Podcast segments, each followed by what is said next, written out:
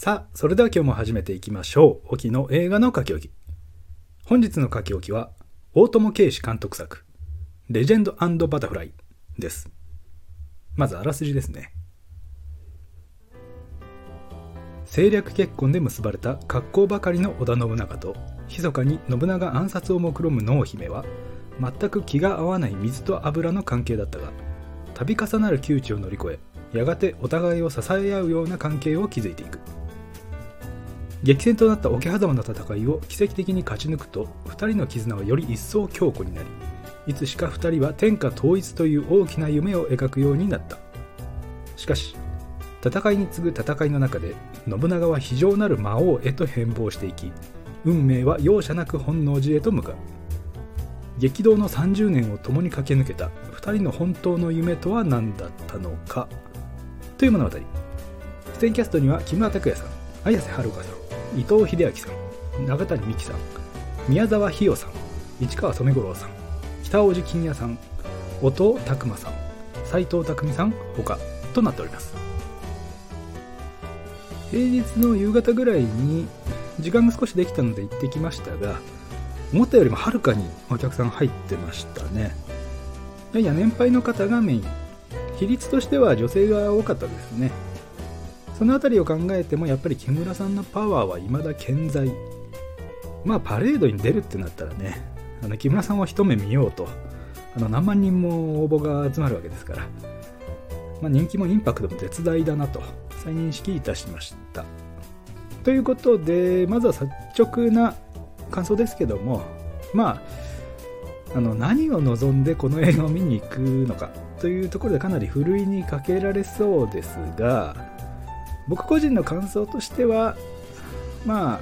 あよくは よくはなかったかなと。とにかくですねあの特に中身が伴ってるわけじゃないのに長いんですね。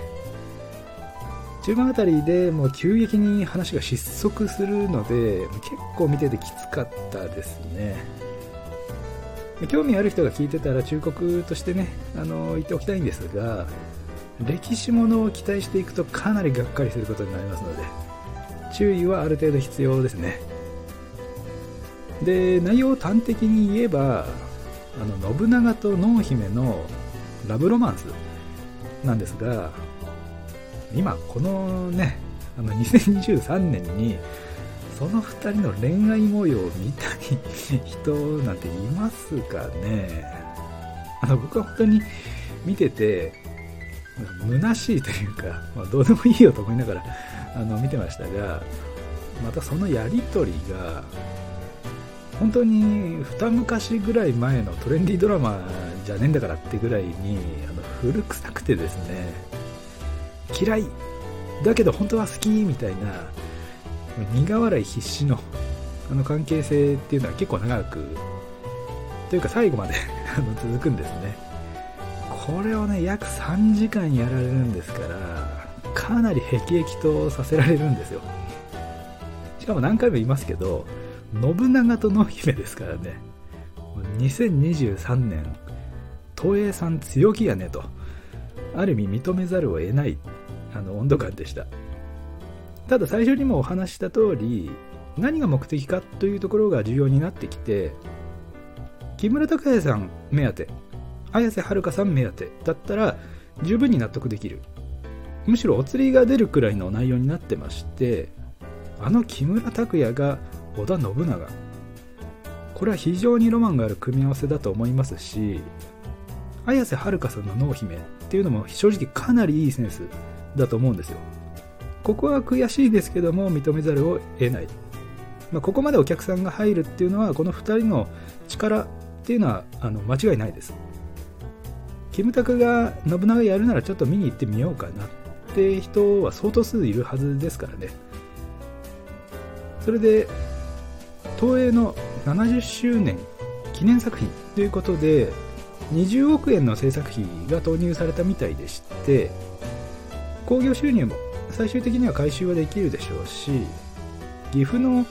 信長祭りとかねそれに関わる経済効果だって計り知れないところまで行くと思うんですがただこの映画自体の出来という点では評価はちょっと難しいように思いますね。あの本当に性格が悪くて申し訳ないんですけどもというのもですねあの歴史ものとしては中身が本当に薄いんですね。これは結構致命的なレベルでしてまあかの信長公ですから、まあ、ほとんどの人がその人生を学んできているわけじゃないですか。もうねみんなが知ってるテンプレ通りのシナリオミスなんですよ。桶狭間で今川を倒して第六天魔王っていうのを名乗って、まあ、本能寺で撃たれる。なんというかあのはいはい信長だねっていう程度なんですよ。僕もそんなに造形があるわけじゃないですけど歴史の交渉ってどんどん進められていて教科書とかも随時更新されているわけじゃないですか。そういうところをちょっと反映してほしかったですね。新しい解釈とか。なんだったらねイフルートでも全然良かったのにお決まりのコースをただ走るだけ。というのは残念な要素の一つでした。具体的にいくつか挙げますが信長のねあのぶつけ者と呼ばれるゆえんですがあれって周囲の峡谷を欺くためのブラフだった。っていうのが歴史交渉で分かったはずなんですがなんかリアルうつけっていうね、あの、してましたし一番納得いかないのが比叡山延暦寺の焼き討ちですね。一応ほんのりとした言及っていうのは一言だけあのされてましたが当時の僧侶たちの悪行たるや あの筆舌にしがたいあのまさに悪鬼羅刹たちの無法地帯だったわけでそのねじ曲がってしまった仏教を正すために断腸の思いで行ったこと。誰かがやらなければならなかったことを信長が血類を流しながら決断した。日本の宗教観にとっても大きな転換期だったはずなんですがこれがまた古い認識のまま話が進んでしまうと。結局誰もが思いつくようなフレームの中で話を作っちゃってるのでそこから全く飛び出せていないんですね。だからそういう新しい要素や解釈っていうのを入れるキャパシティがすでにない状態。さっきのイフルートの話じゃないですけど本能寺から生き延びたっていう説もあるわけじゃないですか。あのラストのね幸せな幻想ストーリーとかでも全然あれで終わってもね良かったと個人的には思うんですよね。まあ濃姫とああいう関係性になるっていうのがそもそもイフルートとも言えるっちゃ言えるんですが。それとどうしても言いたいのが合戦シーンがほとんどなかったのが本当に残念でしたね。あのさっきの延暦寺に攻め入るパートですね。そこに至るまでの話は置いといて宗兵との戦いあれとかめちゃくちゃ最高に良かったのになんであんなに短いんだと。もっとあれを見せてくれとね、あの正直憤りを感じるレベルで、本当に歯がゆい思いでした。もちろんこの映画を作るにあたって、もうね、僕みたいなのに言われるまでもなく、様々な情報を集めて、考慮した上で、練って練ってね、作り上げたでしょうから、そういう映画としての面白さよりも、優先すべき要素があったんでしょうね。もしかしたら誰かしらが悔しい思いを実はねしながら出来上がった作品なのかもしれませんということで時間も限られておりますので主演のお二人だけ軽く触れさせていただきますがやっぱり木村拓哉さんですね。本当にこの人よりもネームバリューある役者はいないんじゃないかと思いますが東映映画では初主演だったんですね。結構意外な感じがしますけどもまあ注目を集める分やいのやいの言われてしまう印象がありますがあの何演じても全部同じとかねあの山本に立たされることが多いんですが何ていうか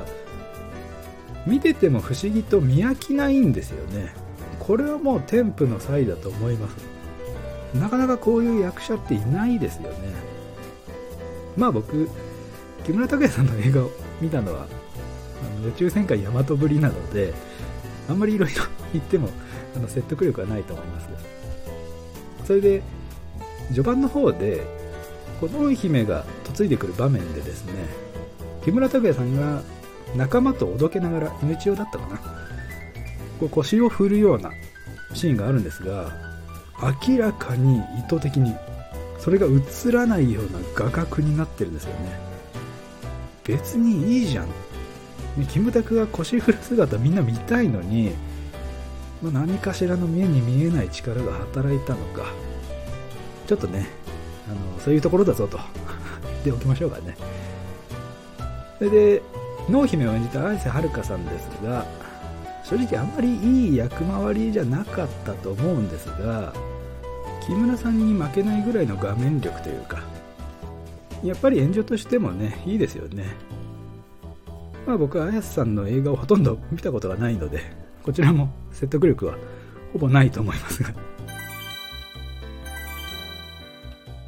おっとここでメールが届きました。では早速読ませていただきましょう。えー、徳さん。ズバリ。このレジェンドバタフライ。見るべきでしょうか？というご質問。いつもありがとうございます。ではお答えさせていただきます。レジェンドバタフライ。キムタクが信長を演じているので見るべき。以上オキでした。ここまでお聴きいただいた方ありがとうございました。また次回お会いしましょう。